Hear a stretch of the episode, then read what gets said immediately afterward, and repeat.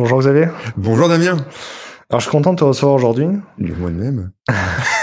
Merci pour l'invitation, c'est cool. C'est, c'est, euh, je fais cette série d'interviews euh, parce qu'on cherche à savoir ce qui rend les développeurs heureux en 2021. Et l'agilité, c'est un sujet qui revient régulièrement. Et j'ai entendu dire que tu étais un ancien développeur qui était devenu agiliste. Exactement. Et je voudrais que tu m'expliques un petit peu aujourd'hui, ok, la... c'est, c'est quoi un agiliste, comment on passe l'un à l'autre, pourquoi on a besoin de l'agilité? J'ai envie qu'on parle de tout ça aujourd'hui, mais on va Ouais. commencer par toi. Ok, super, super, super. Mais faisons tout ça, c'est cool. C'est cool. Ok, Xavier, c'est quoi un dev en 2021 d'après toi? Pour moi, un dev en 2021, c'est un créateur de valeur. C'est euh, c'est vraiment euh, c'est c'est la pièce maîtresse euh, d'une orga. Sans développeur, euh, on peut avoir tous les beaux rôles tout autour, euh, tous les rôles euh, un peu bullshit euh, ou tous les rôles qui apportent aussi de la valeur, mais sans développeur, eh bien, il y aurait pas il y aurait pas tous ces magnifiques softs et produits qui peut qui puissent exister quoi. Donc pour moi, un dev en 2021, euh, euh, c'est avoir des, des bons soft soft skills vraiment, euh, quelqu'un qui euh, qui peut communiquer, qui, qui est quand même bienveillant, qui sait vulgariser son problème à n'importe qui, à toutes les parties prenantes de, l'organisation, de l'entreprise, euh, mais aussi quelqu'un qui a des hard skills, euh, qui va développer au fur et à mesure de sa carrière. Donc, ouais, c'est être un dev en 2021, c'est c'est pas facile. Il faut apprendre, il faut savoir de plus, faire de plus en plus de choses. En fait, j'ai l'impression. Et on demande de plus en plus des moutons à cinq pattes. Euh, mais c'est un métier qui est ultra euh, euh, qui est ultra cool, qui est ultra passionnant. Je pense, je pense que tu, tu peux ne pas t'ennuyer si t'es dev en 2021. Il y a tellement de jobs, tellement de choses à faire.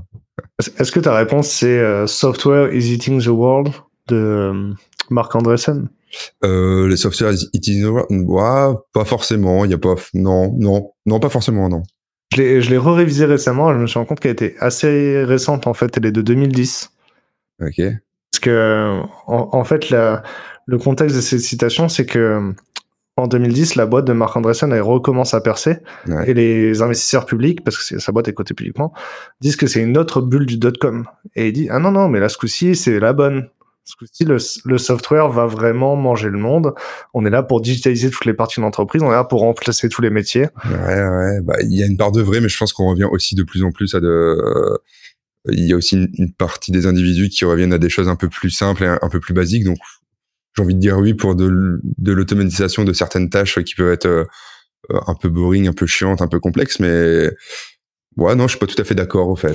Ah oui, non mais ça, Ouais. c'est vrai qu'il y a une façon passive-agressive de le dire. Ouais. Euh, elle est agressive et on veut remplacer les métiers euh, et, et très violent effectivement alors que c'est vrai qu'au final on travaille aussi à le rendre plus agréable pour Plus les gens agréable, quoi. surtout, ouais. Ouais on est d'accord là-dessus clairement, clairement, clairement. c'est quoi ton parcours euh, quel est ton premier job? Comment tu été formé? Alors ouais, mon parcours. Alors mon parcours, euh, mon par. Alors je vais remonter, je vais remonter là très très loin dans le temps. Si tu veux, on va aller en à ma en première, en première au lycée. En première au lycée, bah souvent tu sais pas quoi faire en fait. Euh, et en première au lycée, j'ai j'ai installé mon, mon premier Linux. À l'époque, c'était euh, Ubuntu et en gros, tu- il t'envoyait encore les CD par la poste. Je sais pas si ouais, si, si tu avais vécu ça. Et donc en gros, tu avais toutes les nouvelles Ubuntu. ça va je suis pas si C'est pas si vieux, mais oui, t'es moi j'ai connu l'époque de la pub free où les gens ils votaient le volaient le CD free dans les magasins alors Ah que oui, c'est alors que c'est oui, oui, bah, je l'ai connu. Ouais, ouais, ouais. Bon, on, est de la même génération, hein, euh, j'ai l'impression. Et ouais, ouais, donc euh, j'ai installé ouais mes, mes, mes premiers Ubuntu, c'était pour tester tout ça sur avec le site du zéro hein, que beaucoup ont connu. Et puis euh, suite à ça, ouais, j'ai j'ai un petit peu trifouillé euh, sur du C, euh, toujours en première et en terminale, même chose. Les, premières intégrations en HTML, C, euh, CSS, c'était plutôt cool. Mais je me dis, ouais, c'est un truc qui a l'air d'être vachement élitiste. C'est un truc, enfin au fait, le métier de dev en, au lycée, c'est pas si vulgarisé, je trouve. Et moi, je m'en faisais tout un monde. Je me, je me dis, waouh, pour sortir un jeu vidéo, sortir une app, ça a l'air d'être ultra compliqué, ultra complexe. Et je me dis, ouais, je serai jamais à la hauteur pour tout ça. Donc finalement, euh, t'arrives à un moment du post-bac et tu sais pas trop quoi faire. Donc je m'étais dit, ouais, soit je vais en pharmacie, euh, j'avais des notes en sciences, tu vois, en chimie, tout ça, qui était plutôt pas mal. Mais je me dis, ouais, ou en géologie, mais j'étais vraiment perdu. Et je me suis dit, bon, bah allez, je vais faire un, je vais faire un DUT. J'ai fait le, le DUT de Maubeuge. ah, été à Maubeuge. Euh, assez, assez dingue. Sur un une zone de zoning. info Comment? Un DUT un info DUT ouais. informatique, ingénierie et euh, logiciel. Et euh, on était sur une zone de zoning et tout autour. Euh, wow, c'était que des concessionnaires automobiles, une vie étudiante à zéro. J'ai fait six mois là-bas. On développait, euh, enfin c'était, euh, on- euh, on avait de l'assembleur de l'ASM, les piles EAX, les piles BX, tous, ces trucs-là, quoi. Et je me dis, ouais, ça va pas être ça mon job, c'est vraiment, je trouvais ça trop laid, t'avais pas de, t'avais pas encore d'interface ou vraiment des vraies fonctionnalités, et t'avais un petit peu d'initiation à plein de trucs, c'était assez généraliste. Et je me dis, ouais, je m'y retrouve pas trop. Euh, et donc, j'ai une grosse remise en question. Donc, j'ai eu mon premier semestre. Et puis, j'ai fait le deuxième semestre. J'ai dit, ouais, j'ai eu ma première année. Bon, bah, on va continuer. Euh, autant faire le DUT, c'est deux ans. J'ai, été à la fin du DUT. Et puis, bah, je me suis dit, ouais, j'ai, une bonne moyenne, donc bah on va continuer. Je, suis après je, je dis ouais que j'ai plus envie de rester dans dans le Hainaut Cambrésis, dans le Valenciennois, la Vénois. J'ai j'ai envie d'aller tester sur l'île et je suis monté sur l'île et euh, pour faire une licence informatique. Et là, la licence informatique, j'ai switché parce qu'on revoyait exactement la même chose que tu as vu en DUT. Et finalement, j'ai switché pour euh, pour aller en licence miage où ils vendaient un peu le truc, où tu faisais un petit peu de euh, de communication, de gestion comptable, de dev et tout ça. Et finalement, bah, tu vois des servlettes pendant toute ta vie en Java. Euh, t'as aucune nouvelle techno, t'as aucun nouveau framework. Euh, ça, c'était un peu un peu deg là-dessus. Et ma première euh, ma première expérience en DUT à la fin du DUT, j'ai fait un stage bah, ici derrière là à Euratech dans une boîte qui s'appelle euh, J2S. Euh, c'était sur du plugin euh, de la surcouche pour Adobe.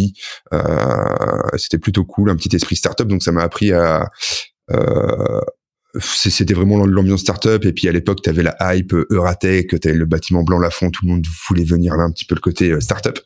Donc vraiment cool.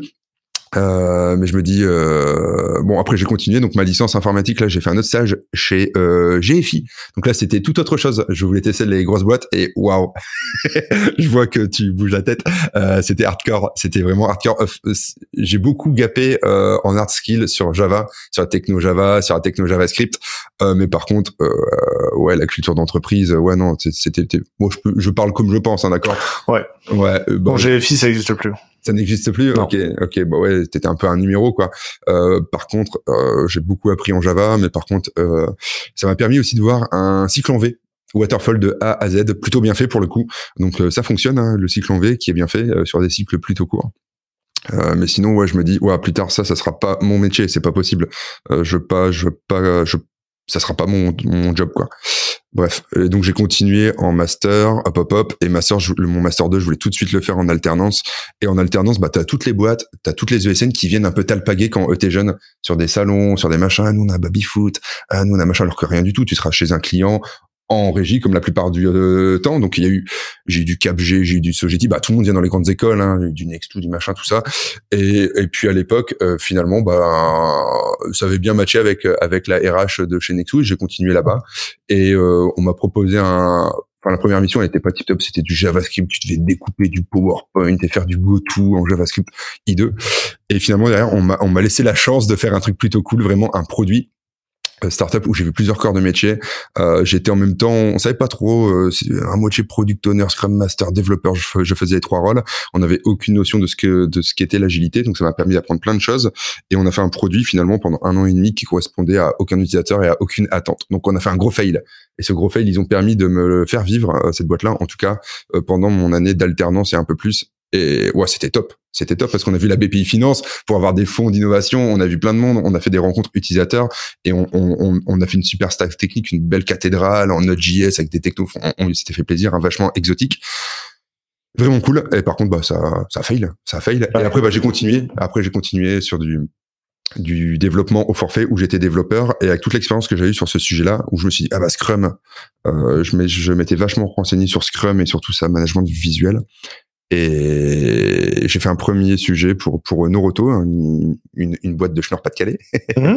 euh, et ça a bien marché. Euh, le framework agile qu'on a mis en place, c'était plutôt cool. Il y a une deuxième boîte qui a voulu de l'aide, puis une troisième boîte, et finalement, je me retrouvais plus à faire du conseil méthodologique pour accompagner les équipes de développement euh, toujours en étant empathique de l'équipe de développement parce que j'ai vécu tous ces trucs de deadline, de sprint qui voulaient rien dire. De, on parlait tout à l'heure un petit peu en off de points d'effort qui veulent rien dire. J'ai vécu tout ça. Et ouais, après moi, mon credo, c'était plus jamais revivre ça ou faire revivre ça, tous ces tous ces dark patterns agiles ou, tout, ou toute cette bullshit. Euh, je voulais plus le faire euh, revivre. Donc j'ai une transition en douceur de Scrum développeur, Scrum Master, Scrum Master après être Scrum Master dans plusieurs teams, et finalement après avoir un, un truc un peu plus, euh, on va dire pas high level, mais un truc un peu plus haut où tu te rends compte que les devs, eux, ils veulent y aller, ils veulent aller vers plus d'agilité. Euh, mais souvent le frein, c'est peut-être le top management ou voir un peu plus haut. Et donc finalement, c'est un peu plus d'évangélisation et un peu plus de changer la culture sur deux trois petites choses ou faire prendre conscience que une roadmap, c'est un outil de communication. Et si on avait une boule de cristal qui permettait de dire, ouais, ta feature, elle le sort là, bah ça serait top. T'imagines? Tu sais quand est-ce que tu meurs? Bon bah, je pense que tu, tu, tu, définis tout comme il faut. Ah, non, non, non, non. Et donc, ouais, voilà, voilà, voilà un petit peu mon parcours. Je sais pas combien de temps j'ai pris, mais. C'est à quel moment, euh, du coup, que tu, tu, tu bascules, tu dis, je, c'est quoi le point de non-retour, tu vois? Il y a un moment où tu dis, je serai plus jamais dev? Euh, bah, en fait, à un moment, je me suis dit, je serai en fait, non, je me suis pas dit je serai plus jamais dev parce que ça me fait ça me fait toujours kiffer de faire des petits hello world sur tous les nouveaux frameworks qui sortent, tu vois, euh, juste voir comment ça fonctionne et même pour comprendre euh, quand je suis avec les équipes de développement. Euh, mais un peu le point de non-retour, je me suis dit je prends plus de plaisir là dans mon job actuel en étant un peu plus coach agile, Scrum Master pour voir plus de choses, être vraiment un peu plus euh, être un peu un peu partout tu vois un peu diffus avec, euh, toutes les équipes. Et euh, c'est surtout que je me suis dit ouais il y a des mecs vraiment qui envoient du lourd qui sont vachement passionnés dans encore plus.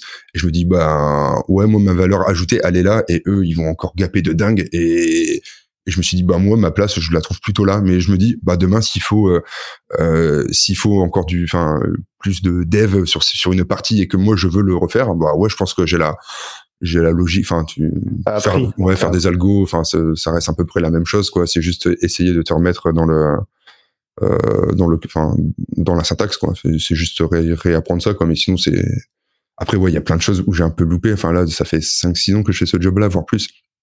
Euh, bah tu ouais toute la partie ops dont on parlait tout à l'heure ça j'ai jamais vraiment touché. Donc tu as des trucs où je suis un peu euh, c'est un peu trop loin. Donc là il y a une expertise forte qui s'est créée avec plein de nouvelles techno outils ça, ça ouais, ça, ça, il faudra quand même un, un, gros, un gros apprentissage.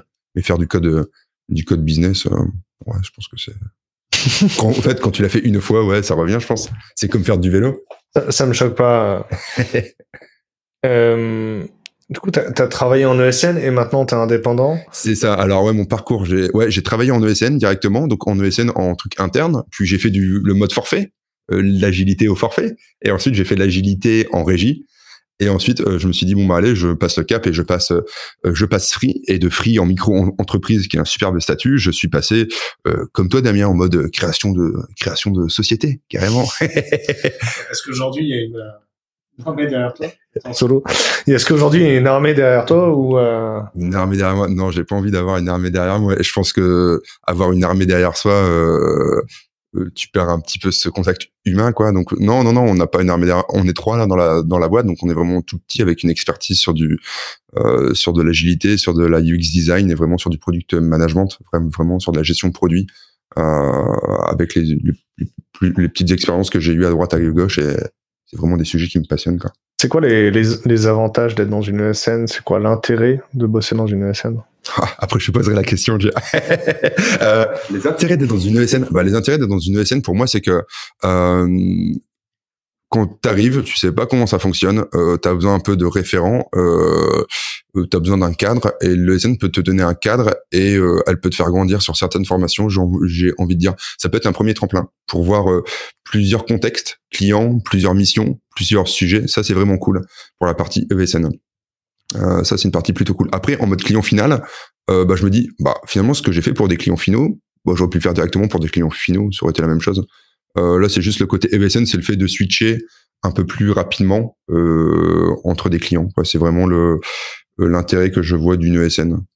Et toi, Damien, c'est que Bah, y y a c'est sûr que dans le ESN, il y a l'entreprise va gagner plus d'argent si elle te fait monter en compétences. Et pour rebondir sur un, sur un autre enregistrement, euh, celui, de Benoît en l'occurrence, le SN, elle peut t'amener vers une posture, un chemin d'excellence. Et j'ai l'impression que toi, tu l'as appris en ESN, tu l'as et tu prolonges l'expérience aujourd'hui dans, dans, dans, ta société, quoi. Ouais, ouais, bah c'est ça, ouais, c'est un prolongement d'expérience, en gros. Euh, euh, bah même là, je, tu continues d'apprendre, en fait. Et on est vraiment sur un secteur où tu apprends tous les jours. Et ça, c'est plutôt cool, quoi. Ouais, ouais. Ouais, je suis d'accord avec toi. du coup, c'est Nora Gilles qui nous fait nous rencontrer? C'est Nora Gilles qui... Ouais, et, mais on s'est même rencontrés avant. Ouais, mais là aujourd'hui, c'est pour ça que j'ai pensé dans le message. Nora Gilles, ouais. et euh, dans les partenaires de Nora Gilles cette année, de l'Agilide cette année, il y a Octo. Octo, Ouais. c'est une boîte euh, d'excellence technique aussi. Euh, ouais, ouais, ouais. Est-ce que tu te verrais euh, aller chez Octo si tu voulais euh, redevenir tech Tu vois? Si je voulais redevenir tech, euh, je pense que si je veux redevenir tech, ouais, je pense que Octo, en tout cas là, je parle en tant, en tant que Xavier Coma, Octo, ouais, jouit d'une d'une d'une bonne d'une bonne aura sur tout ce qui est tech et même un peu agilité, un peu craft. Euh, donc euh, ouais, why not? Euh, Si je devais apprendre, euh, par contre, avec un mandat où moi je veux qu'on me forme et je veux que je devienne un peu plus pointu, donc euh, j'aimerais bien être avec des experts. Donc si la société, que ce soit Octo ou une autre, me propose ça, ouais, pourquoi pas quoi. Ouais, ouais, clairement. Euh, mais là, entre nous, hein, pour rien au monde, euh, je, je, je reviendrai euh, dans du salariat ESN. Est-ce que tu pourrais aller chez, un client final? Tu pourrais travailler en client final un jour? Ah, ça, par contre, pour le coup, euh, ouais, j'y ai beaucoup réfléchi et ça, je me dis, euh, avoir, parce que finalement, quand tu es dans une ESN, tu, tu travailles pour finalement un client final. Et là, les ESN, le, le business model tel qu'il est calqué, bah, on vient travailler pour quasiment tous les grands acteurs du Nord-Pas-de-Calais, euh, une grande galaxie, euh, où on a tous, où on est tous intervenus dedans, hein, je pense. Euh, et donc, ouais, ouais, il y a, y a certaines sociétés hein, qui sont, euh, qui peuvent être bleues, vertes, euh, jaunes, rouges. Euh, Il y a certains trucs où je me dis, ouais, peut-être que de l'intérieur, avec un peu plus avec un peu plus euh, être un peu plus interne, tu aurais un peu plus d'impact sur certaines choses et peut-être tu arriverais à faire bouger certaines lignes. Donc des moments, je me suis déjà posé la question pour avoir plus d'impact à un instant T, ouais, pour euh, pour euh, pourquoi pas quoi, pour le coup. Est-ce qu'on peut faire le moment lexique? Vas-y. Ah oui, moment lexique, c'est vrai que j'ai mis beaucoup d'anglicisme, mais ouais. euh, vas-y, vas-y, je t'écoute. L'agile versus le craft. Ok, yes. Comment tu fais Tu définis les deux comment Comment tu les différencies? Euh, pour moi, c'est alors si on si on revient sur l'agile, euh, la traduction en français, ça sera agile. Si on vient sur craft, on a un côté vraiment artisan, donc artisanat du code, donc euh, vraiment des choses bien faites. Hein. C'est tu peux le comparer ça à un ébéniste qui est faire que son produit soit beau avec les bonnes pratiques, le bon outillage, avoir un beau meuble s'il vient travailler son bois, hein, par exemple. Donc vraiment, euh, pour moi, c'est pas antinomique et c'est vraiment euh, agile et craft. il faut que ça que Enfin, c'est un même courant en fait, tu vois. Il- euh, sans craft, euh, tu peux pas avoir de. Enfin, l'agilité, c'est vraiment rétrécir euh, tes boucles de feedback pour livrer de manière un peu plus régulière et pour t'assurer que tu fais la bonne chose euh, pour les bonnes personnes. Euh, et vraiment, le craft, eh bien, c'est faire les bonnes choses. Et donc, il est super important de faire les bonnes choses. Et donc, si tu mêles un peu tout ça avec tout le lexique que tu as, donc tu as ta definition of done, qui est vraiment un petit peu ta checklist de, euh, de choses euh, quand ça part en prod, quand c'est sur la quand c'est sur la production, ton truc il doit être nickel chrome, ton incrément de produit doit être nickel chrome. Et là, sans avoir des techniques ou ou- ouais, sans sans sans tout l'univers craft, tu peux pas avoir ça, tu peux pas avoir un- de l'excellence opérationnelle à tous les étages. Donc vraiment, il faut les deux. hein. Pour moi, c'est les deux mondes, clairement. Du coup, XP versus Scrum Alors, euh, XP, pour moi, c'est la base euh, Scrum, si tu veux. Euh, là, c'est marrant, là, c'est le petit point culture. L'aspect itération vient à la base de XP. Euh, et donc, euh, Scrum a repris le mot, le côté sprint. Euh, XP dit il faut que le client il soit sur place avec l'équipe de développement. Scrum a créé un rôle qui s'appelle le product owner. Euh, à savoir que XP, le mec Ken Bank, il a fait un truc vraiment cool, c'est qu'il a pas mis de business model derrière sur des certifications à la con, ce qui fait que Extreme Programming est un petit peu tombé dans les oublis. Là où Scrum a pris beaucoup de parts de marché parce que il y a des certifications Scrum Master, des certifications Product Owner. Il- faut que je l'ai pour que je sois plus légitime et que mon TJM soit multiplié par deux. Euh, et donc, euh, non, non, non, vraiment, XP, c'est la base. Euh, XP, et puis tu as tout cet aspect d'iteration planning. Et quand on parle d'iteration planning, maintenant tu as même Safe qui a, qui a repris le truc. Et non, l'iteration planning d'XP, il est tellement beau.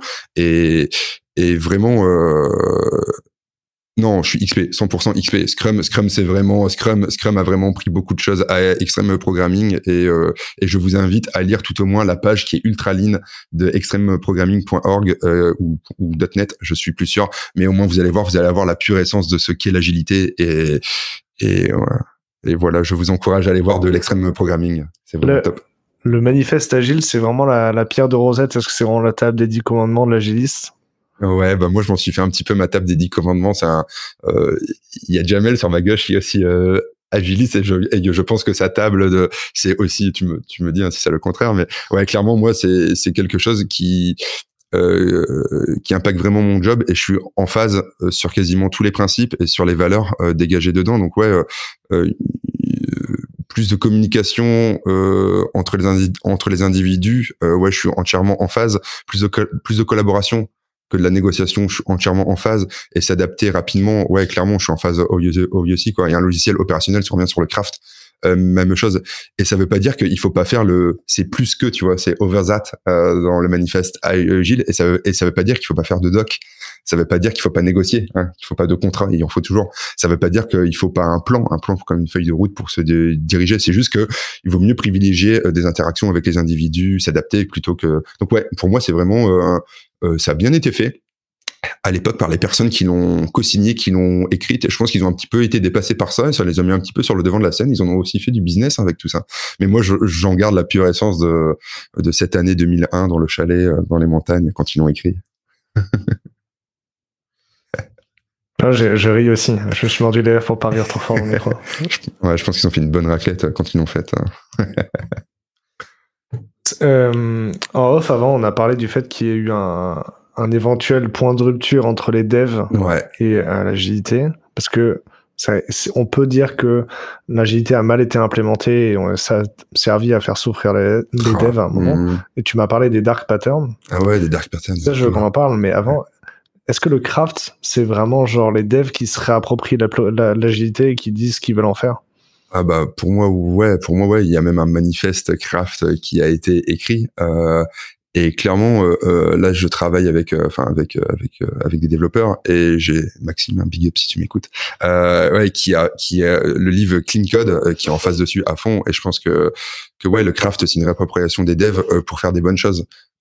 après, souvent, en tout cas moi, dans les contextes dans lesquels j'évolue, on a toujours un aspect business donc il y a toujours un côté time to market. Donc c'est c'est là où je dis il faut mettre le curseur intelligemment. Euh, tu peux pas te dire je vais construire une cathédrale, j'ai euh, peut-être 400 ans pour la faire et 29 générations d'êtres humains qui vont passer sur cette cathédrale, je verrai pas la finalité. Là euh, on veut toujours accélérer parce qu'on a des concurrents, on a, des concurrents un peu partout. Donc c'est faire les bonnes choses intelligemment avec les bonnes techniques les bons patterns de conception et, euh, et au bon moment. Donc c'est un juste équilibre à trouver quoi. en tout cas tout ce qui est euh, en tout cas même des enfin on pourrait parler de technique craft derrière mais ouais il, pour moi ouais c'est une réappropriation un petit peu et les personnes qui font ça c'est vraiment tu es sûr que ça va, que c'est des personnes qui veulent qui veulent faire des bonnes choses donc ce sera des bons alliés dans la un, petit peu dans la transfo euh, un peu plus agile euh, de la société les, dark patterns, du coup, j'ai l'impression qu'on n'en parle pas parce qu'on veut pas noircir le tableau écrit à la craie ou on veut pas que de l'agile on ne retienne que les dark patterns. Mm.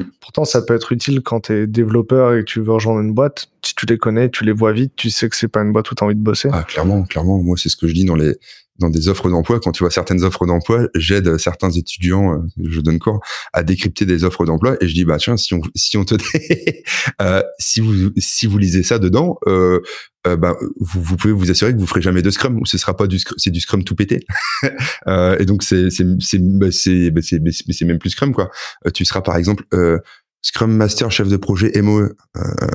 Scrum c'est un framework de développement produit donc, tu es dans un paradigme produit, donc tu as une date de début, tu pas de date de fin.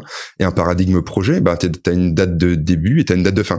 Et bah oui, tu un chef de projet là. Scrum n'introduit jamais la, question de chef de projet. Enfin bref, on peut en parler des heures de tout ça, mais euh, mais ouais, des ouais des dark patterns, euh, t'en vois partout. On parlait tout à l'heure du point d'effort. Putain, le point d'effort, ça n'a jamais été cité dans Scrum, euh, dans le Scrum Guide, ça n'a jamais été cité dans Extreme Programming, euh, dans Kanban euh, et dans plein d'autres. C'est un mec qui s'appelle Mike Cohn, qui, qui a fait un livre euh, parce qu'il y avait pas mal de personnes qui ont switché de waterfall, cycle en V à Scrum du jour au lendemain parce qu'on a dit la, la boîte se transforme. On va faire de l'agilité parce que on sait que les grosses boîtes, euh, Startup Nation, Silicon Valley, ils font du Scrum. On a vu ça. Quand même pas. Quand tu regardes, il y en a même pas qui le font. Et, euh, et, donc, bah, il faut se transformer vite. Et donc, bah, du jour au lendemain, bah, t'as des PO qui se sont retrouvés là. Bah ouais, mais moi, j'avais des, j'avais une roadmap, j'avais un Gantt, j'avais des abacs, j'avais tout ça. Euh, comment je fais pour planifier tout ça? Donc, bah, t'as un mec, ce fameux Mike Cohn, là, qui a fait euh, un bouquin et qui a dit, bah, si vous voulez, vous pouvez utiliser euh, la suite de Fibonacci ou, enfin, les fameux points d'effort là, les story points ou des tailles de t-shirt pour du t-shirt sizing.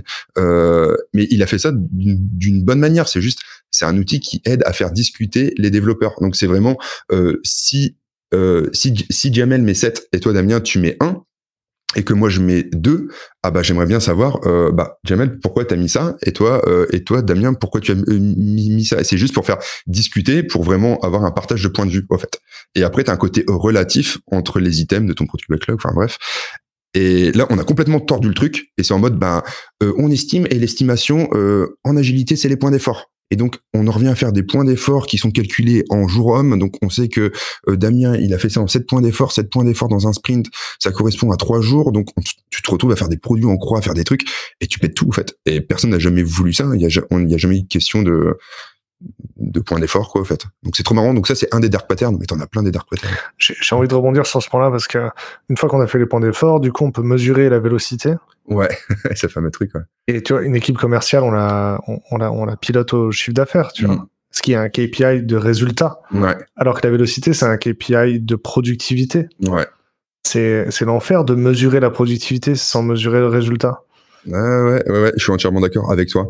Il vaudrait mieux il vaudrait mieux calculer la valeur que ta features va dégager ou dégage une fois qu'elle est en production, euh, que de que de que de se dire bah je vais commencer à faire des statistiques sur quelque chose qui est un forecasting qui est du qui est la prévision euh, et j'ai commencé à analyser ça en fait. Et non, c'est pas les bons, c'est pas les bons indicateurs. Kanban lui apporte des bons indicateurs comme le lead time. Le lead time c'est du, c'est le temps de traversée. C'est du moment où ton item, ta fonctionnalité tombe dans ton product backlog jusqu'au moment où est-ce qu'elle est, euh, pardon, euh, ouais, ça doit faire du son. Donc c'est du moment jusqu'où ta fonctionnalité est en est dans ton product backlog et jusqu'au moment où elle arrive en prod, c'est le temps qu'elle a mis à traverser tout tout ton workflow. Donc du moment où est-ce qu'il y a la conception, le développement, les tests, les machins, la mise en production, ça c'est le lead time, c'est super intéressant. Et même calculer le cycle time qui est du moment où, par exemple, c'est de in progress jusqu'en QA, c'est plutôt intéressant de calculer ça plutôt que de c'est du factuel c'est des choses qui se sont vraiment passées euh, et là tu peux commencer à avoir des bons KPI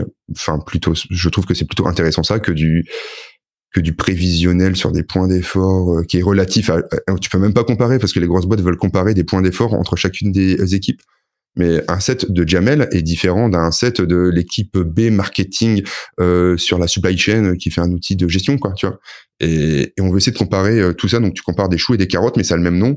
Et pour un top manager qui a ça, il voit ça, bah, il dit bah ouais non, elle elle est moins performante. Et non, ça veut rien dire. Et, on n'a jamais voulu dire ça au, au, fait. Et c'est juste que c'est une mauvaise compréhension. Et, et, ça veut dire que ces équipes-là, elles, ont, elles, ont, elles, doivent encore se transformer ou changer leur mindset. Et ouais, ça fait des dégâts auprès des développeurs. Et ça, ça fait beaucoup de dégâts, clairement. Il y a, y a, un sujet sur lequel je veux rebondir. J'ai l'impression que du coup, on peut pas avoir de KPI de résultat parce que le, le projet informatique ne crée jamais de valeur directement. Mm. Est-ce que c'est un peu ça que tu as dit au début de ta réponse? Ouais, c'est ça. Au fait, t'as pas, as des features. Au, au, fait, tu vas te dire. Euh, bah, tu pas du résultat maintenant, ou même ça va être du résultat indirect. Tu vas peut-être favoriser une marque, euh, une marque employeur, où tu vas faire indirectement cette fonctionnalité, et là, elle va faire ça. Donc après, c'est plutôt là, au rôle du product owner ou, ou product manager, c'est vraiment à eux d'avoir la force de se dire, ouais, mon ensemble de fonctionnalités, il fait sens ici, et dans mon parcours, il vient s'intégrer dans cette chaîne de valeur-là. Il faudrait que j'arrive à mesurer ça. Donc, avant de lancer chaque fonctionnalité, c'est bien réfléchir à la fonctionnalité, donc avoir une bonne phase de, on va dire, de recherche utilisateur ou même de, on appelle ça de discovery dans le product management. C'est vraiment s'assurer que ta fonctionnalité répond à quelque chose qu'elle a déjà été prototypée ou testée euh, en mode vraiment euh, dirty avec des petits prototypes, des maquettes du test, quoi. Vraiment tout le monde UX. Et derrière, tu lui tu lui introduis un petit KPI. Qu'est-ce que tu vas venir mesurer une fois qu'elle sera en production?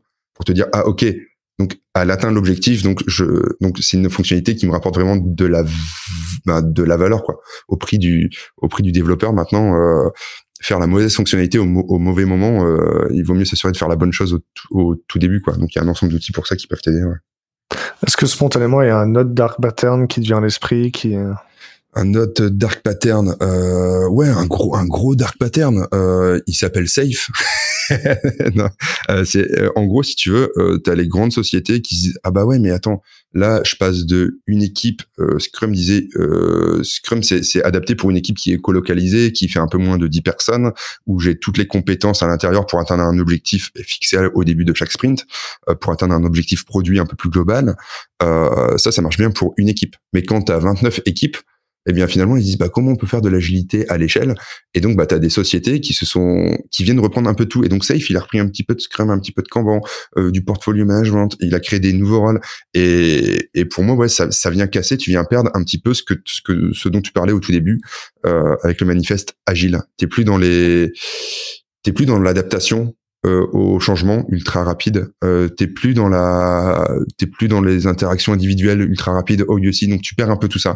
Et donc les les frameworks, en gros faire du cargo culte, c'est-à-dire euh, répliquer euh, des frameworks à l'échelle qui se font ailleurs dans d'autres sociétés et les répliquer comme toi en espérant que tu aies le même résultat, ça fonctionne pas. Faire du Spotify, faire du faire du truc, ça c'est un gros c'est du ouais non, c'est un dark pattern aussi pour moi. Surtout qu'en vrai, euh, Spotify, quand ils ont publié leur schéma avec les chapitres, etc., ils le faisaient pas exactement. Ils le faisaient pas exactement comme ça. En fait, c'est Henrik Knieber qui est un gros, euh, qui développe toujours lui. Lui, tu vois, c'est un coach agile, euh, craft. et là, maintenant, il travaille pour Mojang, pour Minecraft, et il développe toujours. Et en même temps, il, il, transforme leur, leur, enfin, leur gars, lui, il est complètement ouf. Hein. Et c'est juste qu'il a mis tout ça, il a mis à disposition toute, toute cette doc parce qu'à un instant T, dans la société, avec quelques équipes, il avait fait ça. Donc il dit bah je vais donner à la communauté le truc à il en a bien il a bien communiqué, tu vois quand même et c'est juste que tout le monde a dit derrière ah ouais moi je veux faire comme Spotify. Mais il il a il a je pense qu'il a été dépassé par les événements et ouais euh, il, il, s'est dit attention, moi j'ai fait ça euh, quelques mois dans l'orga à instant T et je voulais partager. J'ai jamais dit que c'était une méthode ou quoi que ce soit. donc c'est juste derrière, c'est les personnes comment ils se l'ont approprié et comment ils l'ont tourné quoi. Est-ce que tu penses que vrai que je m'énerve quand je parle parce que tellement je suis plein d'émotions euh, quand on parle de tout ça, c'est beau. Ouais, ouais. Est-ce que le, le fait qu'il ait publié, c'est parce que c'était plus facile de faire publier à Spotify que de les faire changer? Ou je pourrais le tourner autrement. Euh, Est-ce que faire publier ce, ce, ce, schéma organisationnel pour Spotify, ça, ça aide à changer Spotify? Non, là, c'est plutôt dans, dans la culture du changement. Ouais, je pense que ça, je pense que ça a pu aider à changer des personnes chez Spotify. Ouais, je pense que que moi aussi, des moments, j'ai fait des petits des petits articles ou des petites vidéos un peu plus brandées pour pouvoir faire changer euh, quelques mentalités et pour que le le processus de changement soit un peu plus rapide. Donc ouais, à un instant T, euh, ça peut aider, mais euh, c'est ce que je dis à chaque fois. Il y a des personnes qui veulent venir répliquer des choses qu'on fait avec les équipes avec lesquelles je suis. Euh, je dis attention, pour nous ça marche au fait. Ça marche parce qu'on a ces personnes-là, on a ces orgas-là, on est sur cette stack-là, on est avec, euh, on est sur cet objectif business-là, donc ça va fonctionner. Mais je pense que chez toi, il se peut que ça fonctionne pas, donc euh, réplique pas bêtement quoi. Tu vois, c'est vraiment ça. Il faut vraiment faire gaffe à ça quoi. Le culte du cargo, c'est le biais de confirmation à l'échelle d'une entreprise? le cargo culte, alors le cargo culte, au fait, si tu veux, ouais, c'est euh, bah pour la petite histoire, c'est marrant. Alors, euh, c'était euh, c'était sur des îles pendant la Seconde Guerre mondiale.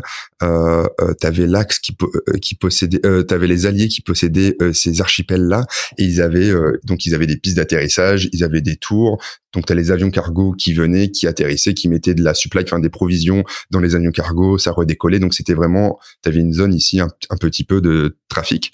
Et, euh, et un peu plus loin, tu avais les, avais les locaux qui n'avaient jamais vu de piste d'atterrissage, jamais de tour radio, jamais de tout ça, qu'ils ont dit, oh, on va reproduire la même chose. Donc, un peu plus loin, ils ont défoncé toute une forêt. Donc il y a des images, hein, tu tapes sur internet euh, cargo culte.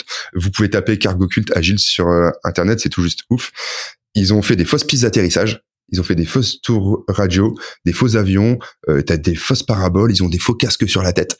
Et tous les jours, ils invoquaient le Joe Cargo en espérant qu'il y ait euh, un avion qui passe et qui lâche de la nourriture. Et ça, c'est du cargo culte. Donc, euh, c'est exactement la même chose. C'est pas parce que tu fais des rites à la Spotify ou tu fais des rites à la Safe ou de je sais pas quelle autre boîte euh, que ça va se produire chez toi, quoi. C'est vraiment ça la grosse parabole. Qu'est-ce qui a déjà changé dans l'IT Qu'est-ce qui va changer dans l'IT dans un futur proche après toi? euh, ce qui va changer. Euh, ah, ça c'est compliqué à dire. Des moments je suis, je suis optimiste et des moments je suis un peu pessimiste. Je me dis que ouais, euh, l'agilité par moment elle est, elle est, de moins en moins comprise et on s'en sert comme un levier parce que c'est hype d'utiliser tous des mots hype et des posts hype, tu vois. Euh, et donc ça, ça me fait un peu peur d'utiliser ça à foison sans comprendre ce qui se cache réellement derrière, sans creuser. Donc ça, ça me fait un peu peur. Mais d'un autre côté, je me dis, euh, je il y a un petit côté optimiste où je me dis bah il y a toujours des bonnes personnes qui sortent avec la tête bien faite et qui se rebellent en orga pour dire non, je pense qu'il faut faire comme ça et comme ça et des personnes qui lâchent pas pour pour montrer qu'on peut faire un bon produit euh, ultra clean euh, qui correspond à l'organisation avec les bonnes méthodes au bon moment quoi. Donc ouais, je il y a des bonnes choses qui vont arriver. je pense qu'il y a des, orgas qui vont pas savoir se transformer, juste utiliser des mots clés ou de, des mots qui font bien à l'instant T, mais sans vraiment y croire quoi. Donc je pense que vraiment les, entreprises sans forcément mettre le mot agile derrière, mais ceux qui ont vraiment la bonne philosophie, le bon mindset, eux, ils y arriveront clairement.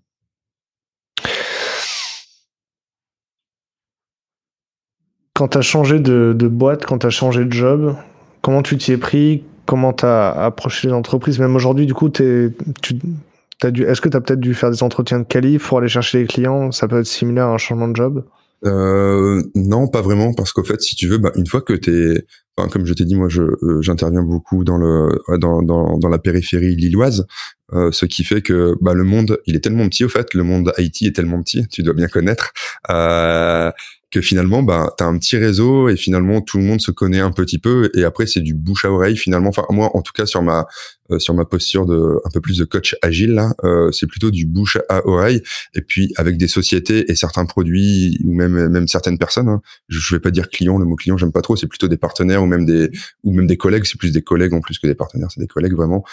C'est juste que ça fit bien je pense qu'il y a il y a tellement de euh, on est tellement toujours en train de réinventer les SI qui sont un peu legacy. On est tout le monde, on est toujours en train de réinventer, de produire des nouveaux outils que ça se fait naturellement au fait. Et bon, c'est comme ça, ça se passe naturellement autour d'un verre ou par LinkedIn, que sais-je. euh, on va écrire un livre cette année pour We Love Devs. Ça s'appelle We Love Devs The Handbook, d'accord. Ok. Et toutes les, donc tu as vu peut-être l'enquête, le sondage d'opinion? Ouais, j'ai vu, ouais, ouais, j'ai, ouais, ouais. Donc ça, ça sert à, récolter des verbatims qui vont nous permettre d'écrire le livre et les podcasts qu'on enregistre aussi. Ok.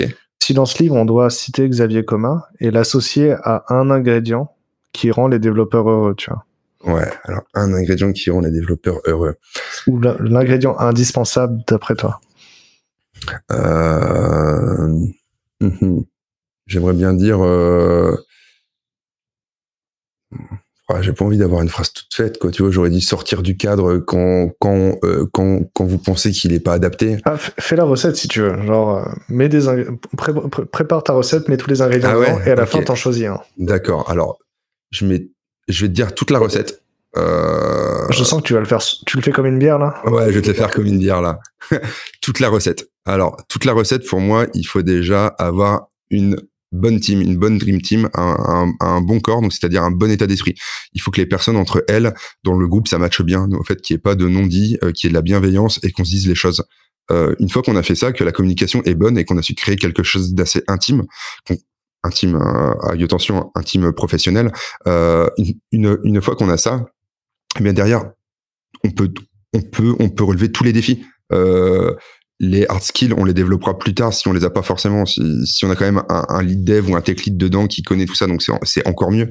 Mais c'est vraiment se dire les choses, euh, avoir les bons petits rituels qui correspondent à l'équipe de développement et euh, les personnes qui peuvent jouer un peu à tous les postes. Et pour moi, c'est ça qui est super important, c'est que c'est pas parce que tu as ce rôle-là et cette fiche de job-là que tu dois faire exactement ce qui est dit là. Si tu penses qu'à un moment, pour atteindre l'objectif, il faut que tout repasse un peu ce cadre-là, sors pour atteindre l'objectif collectif et vraiment fixer un objectif collectif. Et je pense que c'est la création du collectif qui, pour moi, euh, peut rendre peut rendre euh, heureux un dev. C'est vraiment être dans une bonne équipe et vraiment trouver la bonne équipe sur le bon produit, quoi. Euh, donc c'est d'autant mieux si la stack euh, correspond aux développeurs, si vraiment ils voulaient aller sur ces technos-là. Mais derrière, je pense que déjà avoir une bonne équipe, euh, pour avoir parlé avec beaucoup de devs, il y en a beaucoup je leur dis mais pourquoi tu restes là alors que j'ai l'impression que tu te plais pas sur les technos tout ça.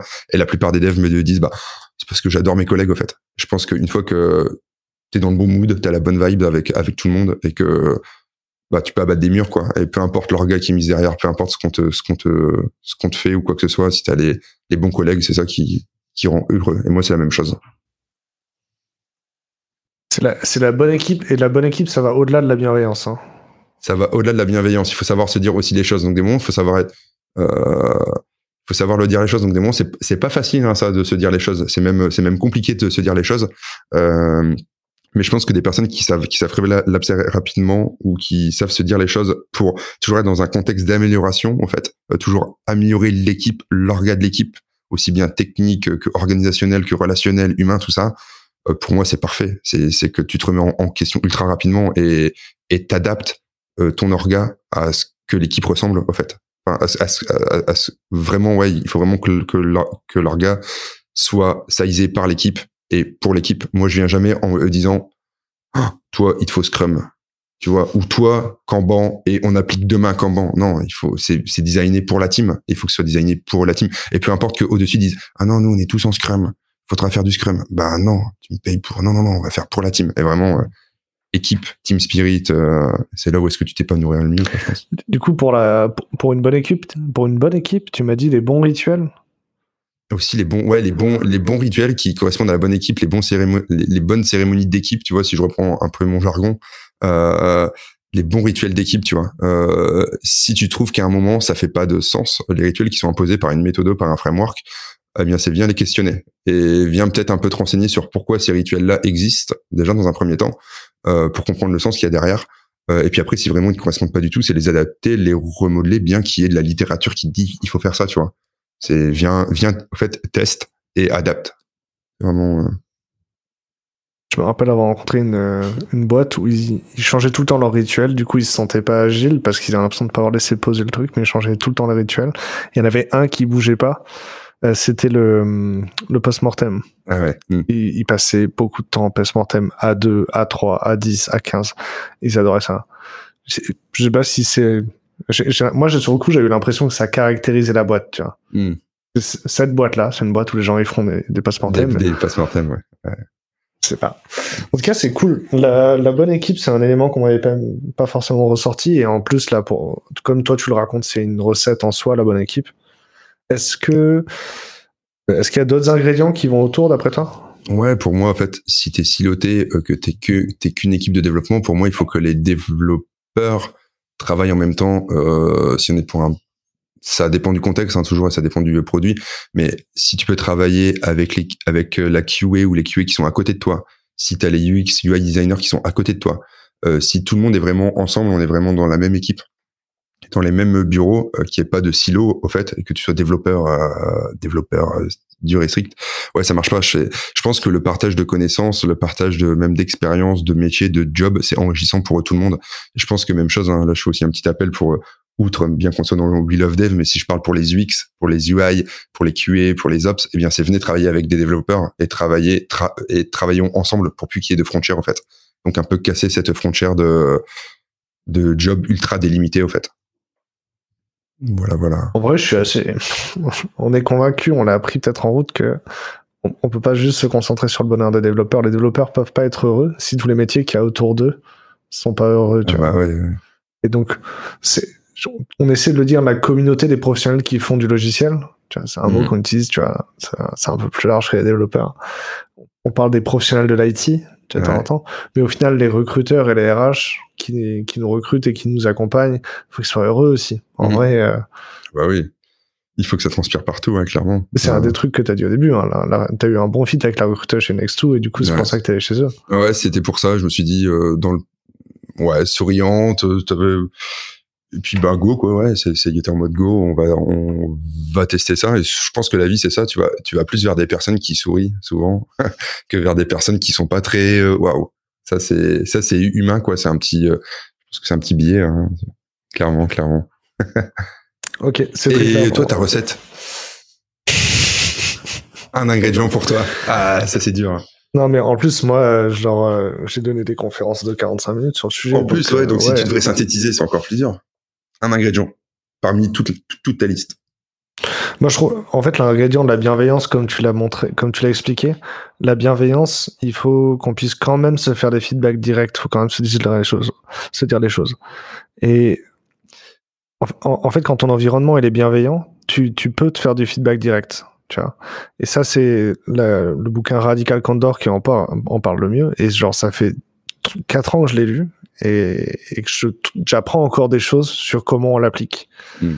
Et il faut créer une relation avec les gens pour que, avec les gens, toi tu crées une relation et eux du coup ils doivent créer des relations entre eux, mais tu peux pas maîtriser les relations que les autres créent entre eux, que, les tiennes, hmm. tu vois. Compliqué ça. Hein. une fois qu'on a créé cette relation-là, on peut se faire du feedback dans un environnement bienveillant, tu vois. Et l'art de créer des relations, celui-là, il est vraiment pas écrit dans les bouquins, quoi. Non, non, non, non, ça c'est du, Ouais, ce qu'on appelle des soft skills, des, euh, des compétences légères ouais, qu'il faut développer. Et ça, c'est compliqué. Hein, de, Voilà. La traduction la plus littérale de soft skill en français, c'est euh, qualité. Qualité. Ouais, des qualités. Euh, des qualités humaines. Je trouve, euh, Xavier, que tu as de bonnes qualités. T'intégrer dans un groupe, mais toi aussi, Damien. Tu as des, tu as des très bonnes qualités.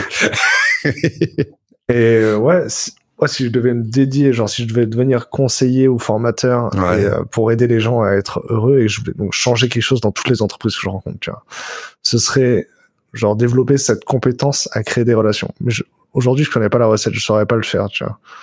Donc ouais, je dois garder qu'un ingrédient, c'est celui-là Ah, top, bah, tu peux venir travailler avec moi. C'est super, ça. Pourquoi pas? En vrai, ça me brancherait.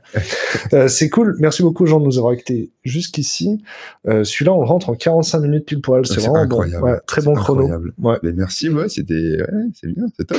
Pensez à donc participer à l'enquête pour euh, pour nous aider. Déjà, ça m'aide à améliorer les questions. Vous voyez, déjà par rapport aux autres enregistrements, j'ai amélioré les questions et ça nous aide à, à savoir ce qu'on va écrire dans le bouquin à la fin de l'année parce que c'est pas c'est pas un bouquin où il y a mon opinion et celui de We Love Death. C'est un, un, un bouquin où on veut restituer ce qu'on a appris de l'ensemble de la communauté de We Love Death. Euh, donc pensez à contribuer en, en expliquant ce qui vous rend heureux dans le sondage d'opinion de l'enquête. C'est de l'enquête. Love Death. Et cet épisode était un épisode de, de rencontre qui est sur YouTube et sur notre podcast audio. Pensez à vous abonner. Sur YouTube, je suis content dès qu'il y a des commentaires. Vraiment, le matin, je me lève, je vais voir s'il y a des commentaires sur la vidéo. Laissez des commentaires vrai. sur Bon, je te YouTube. mettrai un commentaire, ouais, laissez des commentaires, des pouces bleus, comme on dit. Les pouces bleus, en vrai, il y en a eu 30 sur la dernière vidéo. Je suis content, mais, mais les commentaires, je suis content. Commentaires. Parce que c'est des vrais humains, c'est c'est. Les pouces bleus, c'est juste des pouces bleus, tu vois. Ouais. Bon, c'était cool, merci beaucoup. Merci à bientôt. beaucoup. Ciao, ciao.